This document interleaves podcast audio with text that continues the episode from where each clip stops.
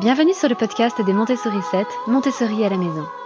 Je suis Anne-Laure Schneider, formatrice Montessori et maman de 5 enfants instruits en famille. Ma mission, c'est d'aider les parents, les assistantes maternelles, bref, tous ceux que dans notre communauté nous appelons des souricettes, à mettre en pratique la philosophie Montessori chez eux, avec leurs enfants ou les enfants qu'ils gardent.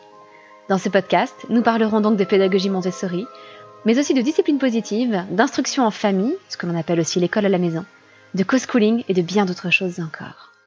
Je vous retrouve aujourd'hui après une longue journée qui a commencé à 3h20 du matin.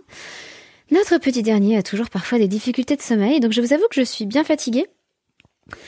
Et j'ai attendu que les enfants soient couchés pour pouvoir enregistrer ce podcast au calme, pour éviter que vous ayez des cris d'enfants derrière, euh, des cris de joie parfois, des cris de dispute, d'autres fois aussi.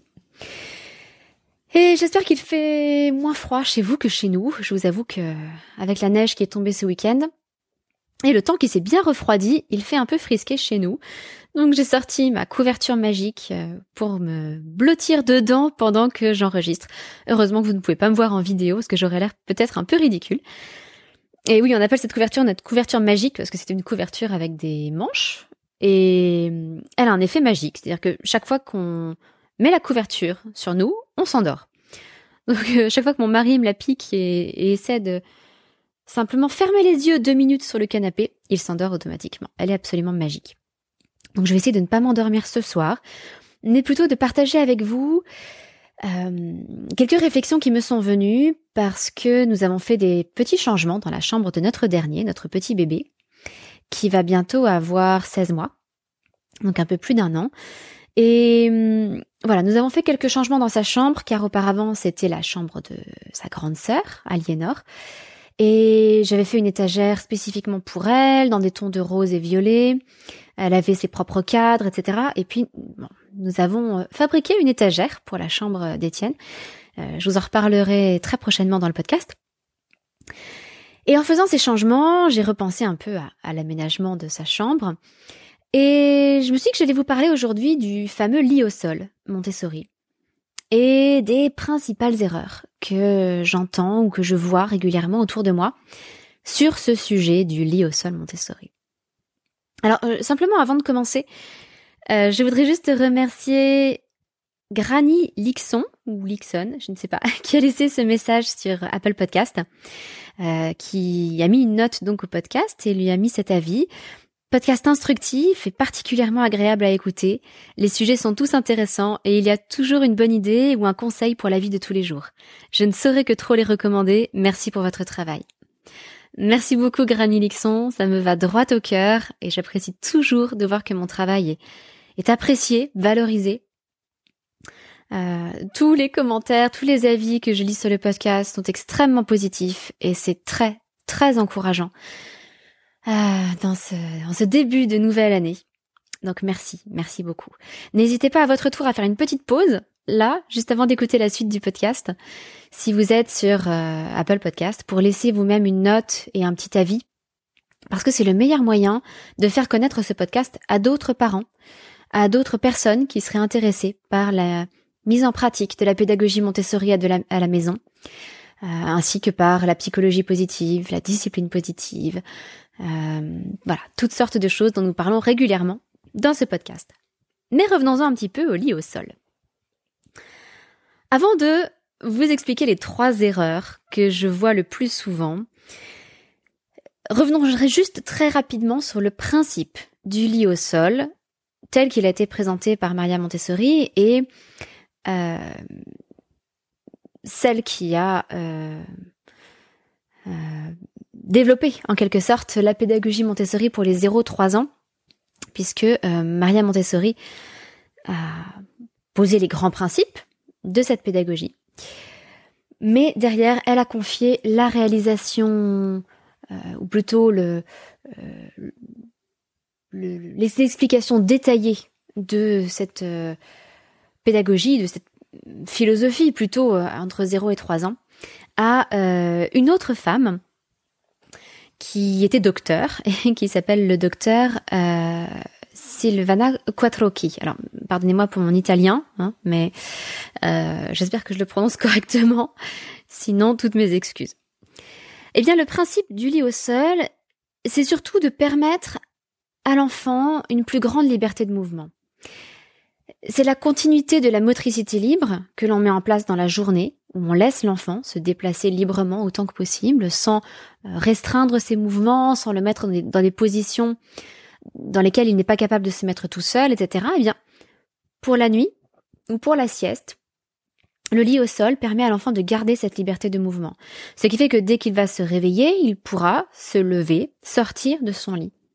Et puis, ramper, rouler, tourner, euh, marcher à quatre pattes ou euh, se mettre debout et marcher tout seul pour aller choisir ses activités. Et ça, c'est le deuxième point important, c'est que ce, lit au sol permet le libre choix de ses activités à l'enfant, même très jeune, ce qui permet de mieux respecter son développement. Euh, par ailleurs, cela permet de prendre de bonnes habitudes de sommeil puisque l'enfant s'endort librement et non pas emprisonné derrière des barreaux et il se réveille librement aussi. Et donc il euh, respecte davantage son cycle de sommeil. Il apprend à s'endormir quand il est fatigué et à se réveiller lorsqu'il à se réveiller et à sortir pour agir, pour euh, aller jouer, pour aller découvrir le monde lorsqu'il est suffisamment réveillé. Donc voilà les grands principes de ce lit au sol montessorien. Ce qui m'amène à la première erreur que j'entends très très souvent. Je suis désolée, mais le lit cabane n'est pas spécifiquement montessorien. Le lit cabane est un très beau choix esthétique. Il a certains atouts, mais il n'a rien de particulièrement montessorien. Le lit cabane n'apporte rien en termes de développement à l'enfant. Il ne lui apporte rien en termes de liberté. Le lit cabane est simplement un choix esthétique. Et c'est un choix parfaitement valable. Je ne vous dis absolument pas que vous ne devriez pas réaliser ou acheter un lit cabane pour votre enfant. Bien au contraire. Si cela vous plaît, il y en a des magnifiques. Il y a de très belles choses.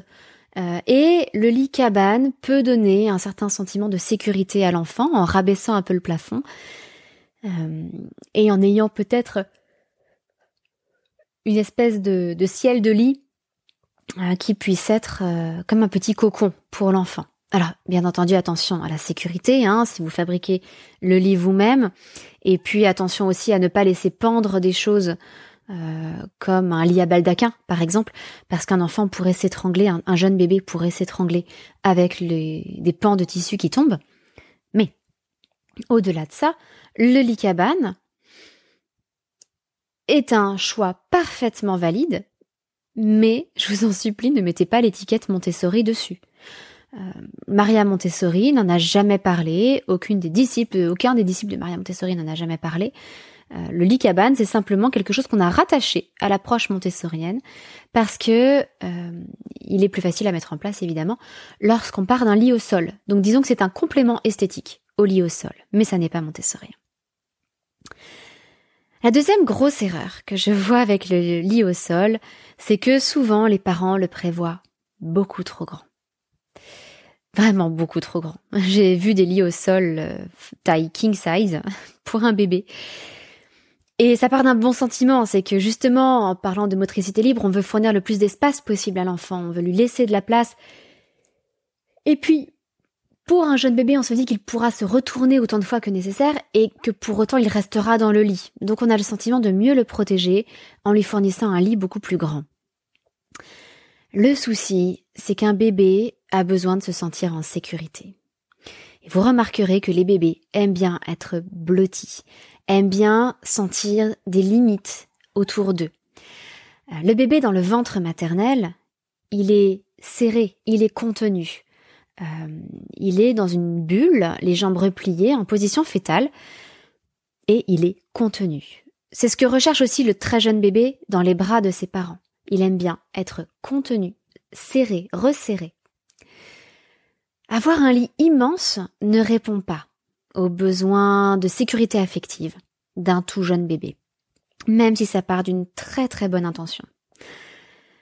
Alors, certains réussissent à réduire un petit peu le, lit au sol, Euh, quand vous avez un lit au sol avec un matelas de taille adulte, vous pouvez le réduire par exemple en mettant un coussin d'allaitement sous le drap euh, qui vient recouvrir le matelas.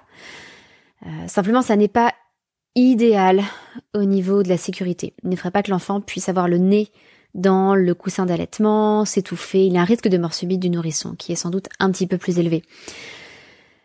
Donc, bon, si, si vous avez envie de réaliser un lit au sol qui soit très grand, peut-être que vous pouvez garder cette idée pour un peu plus tard, pour un enfant un peu plus grand. Et en attendant, vous pouvez très bien adopter un simple matelas au sol, un petit matelas de lit d'enfant au sol. Ça suffit très largement. Alors il y a bien d'autres possibilités, hein, mais celle du matelas au sol, déjà, est une très bonne base. Et la troisième grosse erreur que je vois, euh, c'est que souvent les parents ne démarrent pas par un lit au sol, ce qui n'est pas une erreur en soi. Euh, Maria Montessori euh, avait eu l'idée un jour en voyant une femme étaler son linge pour le mettre à sécher dehors avec une grande corbeille en osier. et elle avait, Maria Montessori avait pu observer que cette femme avait couché son bébé qui s'était endormi dans cette corbeille en osier euh, sur le linge.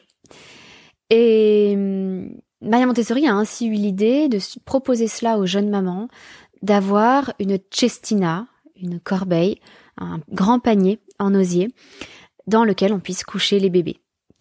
Et c'est ce qu'elle recommandait pour le, tout début, les premières semaines c'est un peu le même principe qu'un couffin, si vous voulez. Hein. simplement, euh, c'est plus modeste, je pense, plus simple euh, et plus, plus naturel à l'époque qu'un couffin. Donc Maria Montessori ne parlait pas de mettre un enfant, un bébé dans un lit au sol dès le départ. Elle euh, préconisait la cestina au départ, et puis au bout de quelques mois, à ce moment-là, d'adopter le lit au sol, sans trop traîner tout de même. Pour beaucoup de parents, on ne suit pas forcément euh, cette voie-là. Et certains parents découvrent le lit au sol alors que leur enfant a passé beaucoup de temps dans un lit à barreaux. Et leur enfant a déjà grandi. Et tout content d'avoir découvert le lit au sol, ils euh, remisent le lit à barreaux à la cave ou euh, au grenier ou sur le bon coin et ils installent leur bébé dans un lit au sol.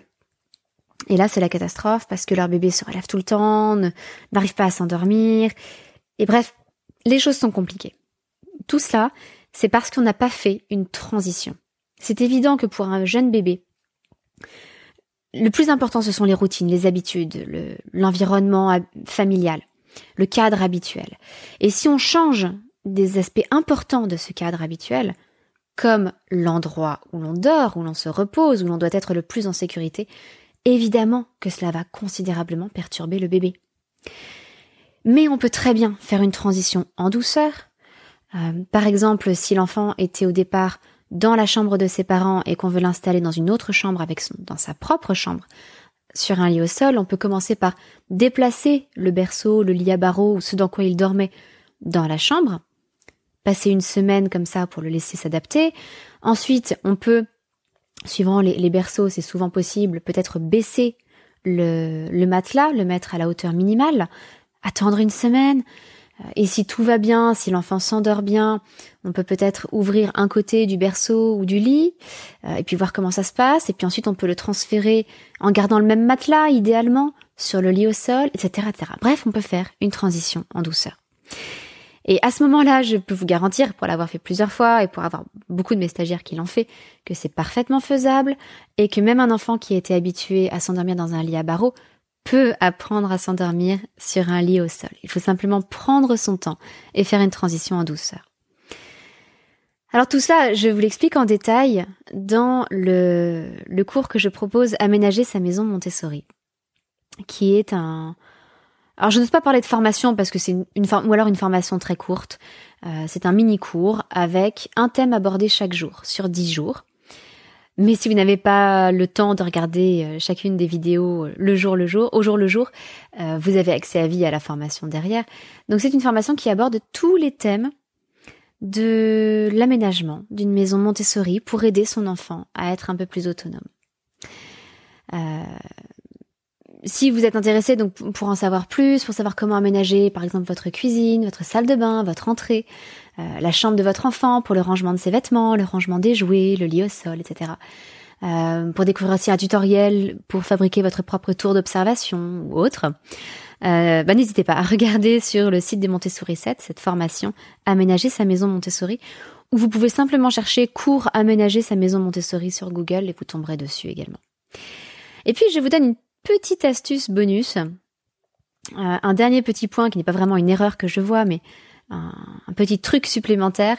Si vous avez adopté la solution du simple matelas posé sur le sol, ou bien de façon temporaire, ou bien de façon euh, plus pérenne, pensez simplement à redresser le matelas tous les jours, à le soulever pour qu'il ne soit plus en contact directement avec le sol. Pourquoi? Parce que euh, si vous posez un matelas directement sur le sol, il y a de l'humidité qui se condense en dessous et vous avez un risque de développement de moisissure. Et personne, je pense, ne veut que son enfant dorme sur un matelas moisi. Donc c'est très important, relevez votre matelas tous les jours ou alors placer un petit sommier à latte en dessous, ce qui va permettre au matelas de respirer, euh, de laisser de l'air circuler entre le matelas et le sol et donc euh, pour éviter le développement de moisissure. Eh bien, je vais vous laisser là après ce podcast, un peu plus court que d'habitude. Je vais essayer de faire un peu plus court dans les semaines qui viennent. À la fois pour moi, parce que je suis bien occupée avec euh, euh, toutes les vidéos que je tourne pour les formations langage, calcul, avec euh, le combat qui ne cesse pas contre le projet de loi qui veut restreindre considérablement l'instruction en famille, euh, projet de loi qui veut aussi considérablement restreindre les, euh, les possibilités pour les écoles hors contrat et qui les menace directement.